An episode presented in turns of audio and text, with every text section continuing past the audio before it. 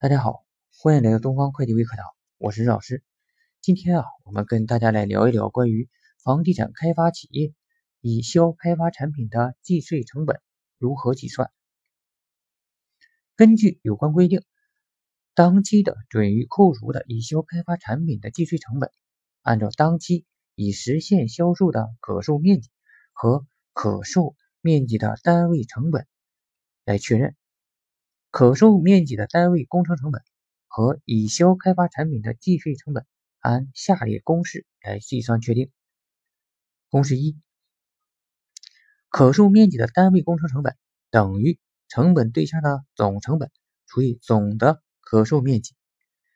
已销开发产品的计税成本等于已实现销售的可售面积乘以可售面积单位工程成本。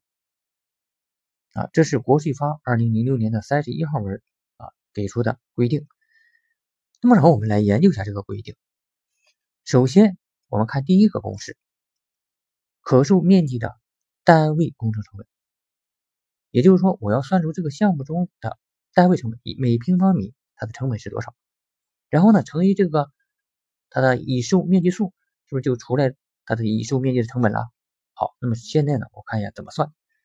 成本对象总成本，也就是我们这个项目的总的开发成本。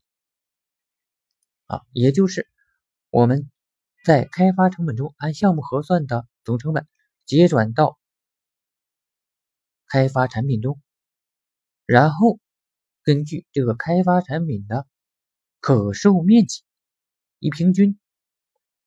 啊，总的可售面积一平均，总的可售面积啊，我们可以根据我们的。销售许可证或者是预售许可证来找到这个面积。好，那么除完了以后，那么就得出来可售面积的单位工程成本。这个单位工程成本再乘以当月啊已实现的销售的可售面积啊，实现销售了啊。如果你实现销售这个的，它属于啊非可售的就不算啊，只是算可售面积。然后呢，乘以这个单位成本。